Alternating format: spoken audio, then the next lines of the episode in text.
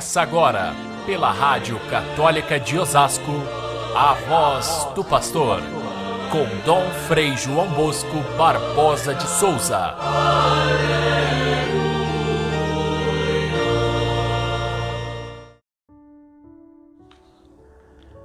Jesus se retirou para beira-mar, junto com os seus discípulos, e muita gente da Galiléia o seguia, e também da Judéia, de Jerusalém, da Idumeia, dos territórios de Tiro e Sidônia. Caríssimos irmãos e irmãs, ouvintes do nosso Evangelho de cada dia, antes de mais nada eu queria lembrar a todos, a respeito desse dia 20 de janeiro, duas coisas. Primeiro, que nós celebramos hoje a memória de São Sebastião são Sebastião, o santo popular e querido do nosso povo, aquele que nos protege, segundo a, a, a fé do nosso povo de Biúna, que celebra São Sebastião de uma maneira tão festiva, aquele que nos protege de todas as pestes. E como nós estamos precisando da intercessão de São Sebastião. Também, neste dia 20 de janeiro, eu queria lembrar nós estamos comemorando 50 anos de vida religiosa. Eu e os companheiros que fizeram comigo a primeira profissão religiosa há 50 anos atrás.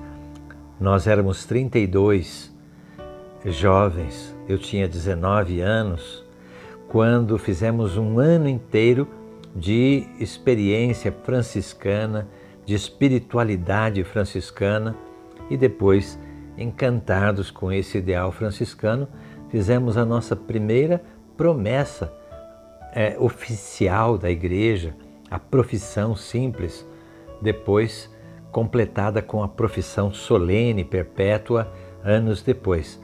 Mas ali, naquele momento, 20 de janeiro de 1972, começou a minha vida franciscana propriamente. É claro que é um motivo de grande alegria. Talvez até mais do que os anos de padre ou de bispo. Por quê? Porque a, a, a fonte é mais importante que o rio. É da fonte franciscana que brota ou brotou toda a missão que eu fui abraçando ao chamado de Deus em cada uma das etapas da minha vida. Portanto, é celebrar a fonte da espiritualidade, aquela que instrui o nosso modo de ser. Como padre, como bispo, eu estou apto a fazer alguma coisa de muito importante, que é ser pastor, que é ser outro Cristo. Porém, com a vida religiosa franciscana, eu estou mexendo nas raízes, lá na espiritualidade mais profunda que formou o meu ser. Então estamos celebrando juntos esses todos que conseguiram chegar aos 50 anos. Daqueles 32, hoje são apenas 11. 11 que estão vivos e 5 que faleceram. Nós estamos celebrando isso aos pés de Maria Santíssima nossa Mãe Aparecida, e eu queria colocar também nas orações de todos. Esses que chegaram aos 50 anos e também aqueles que foram por outros caminhos, Deus é que sabe, e aí então realizaram de alguma forma também a missão que lhes foi dada por Deus. Com toda a modéstia, o ser franciscano moldou o nosso jeito de existir, marca todas as nossas atitudes e, e por isso é, é um dia para nós de ação de graças ao bom Senhor. E um dia de comunhão fraterna e de lembrança de tantos que caminharam conosco durante todos esses 50 anos da nossa vida, em muitos lugares, em muitos momentos, em muitas atividades religiosas e é, no pastoreio do povo de Deus. A nossa identidade franciscana era seguir os passos de Jesus, de Jesus pobre e humilde, de Jesus despojado e, é aberto às criaturas, como nos ensinou São Francisco. Ensinou, ensinou-nos a abraçar o Evangelho. E é isso que nós é, achamos de tão importante nessa opção de vida que tivemos. Olhamos para Jesus no Evangelho e descobrimos o nosso modo de ser. Hoje, Jesus está no Evangelho diante da multidão que o procura. O Evangelho de hoje não é bem um relato de um fato, porém é, é aquilo que os estudiosos chamam de sumário. É um resumo das ações de Jesus e que por isso talvez revela até mais amplamente aquilo que ele era, aquilo que nós buscamos nele, aquilo que nós queremos ser. E Jesus está diante de uma multidão que vai à sua procura. E é, é, tão grande essa multidão que Jesus pede aos discípulos que encontrem um barquinho, um pequeno barco, onde ele e os discípulos se colocam e dali ele fala com a multidão, dali ele ensina a todos. Depois ele vai sair com esses seus discípulos para atravessar o mar e vai instruí-los pouco a pouco. E nós nos sentimos esses instruídos por Jesus com todo o privilégio que tiveram aqueles primeiros que ele escolheu. Nós também fomos escolhidos. Jesus, assim, eh, se encontra com a multidão, mas ele se afasta da multidão. É interessante pensar nisso.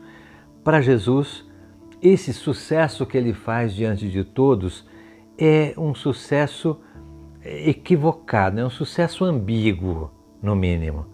É um sinal, sim, de que a palavra de Deus está chegando aos corações. Por isso, as multidões o procuram.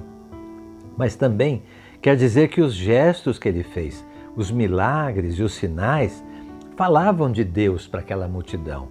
Tudo bem? Mas também acontecia que esse sinal da multidão que o procurava era também por interesse, por causa dos benefícios recebidos. Jesus chegou até a reclamar, uma vez que Aquela multidão vinha depois da multiplicação dos pães porque tinham a barriga cheia e não porque acreditaram na sua palavra. Jesus sabia que era ambíguo.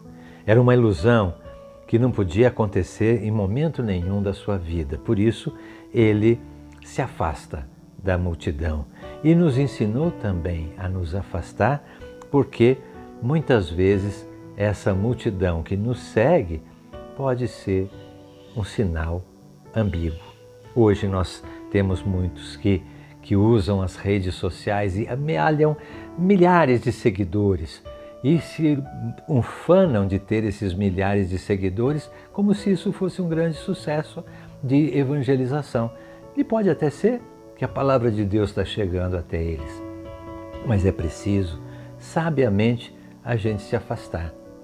Deixar que Ele seja e não eu deixar que Ele, Jesus Cristo, faça o milagre de atrair, como acontece na, muitas vezes nas nossas pregações que fazem sucesso, porém com muito cuidado. Ele nos ensina duas coisas que devemos guardar muito bem a receita de Jesus para fugir dessa ambiguidade. Primeiro é a barca, a barca que ele pede aos discípulos para entrar dentro dela e se afastar da multidão.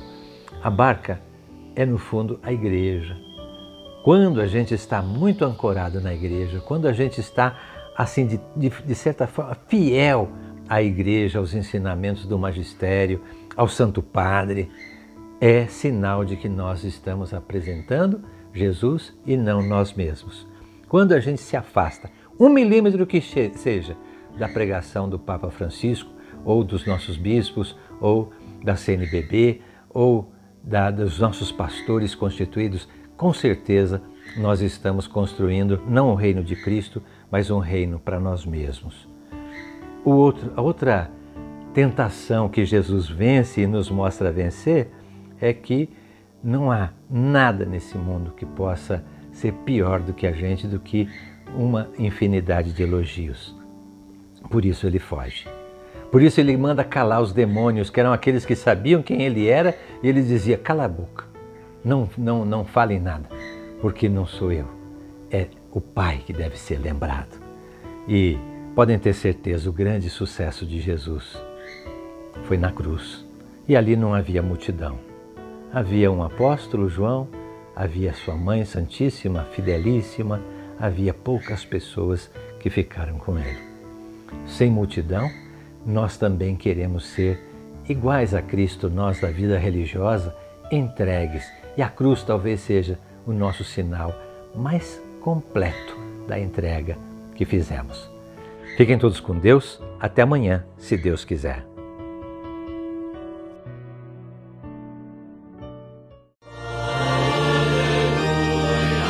Você ouviu pela Rádio Católica de Osasco a voz do pastor com Dom Frei João Bosco Barbosa de Souza.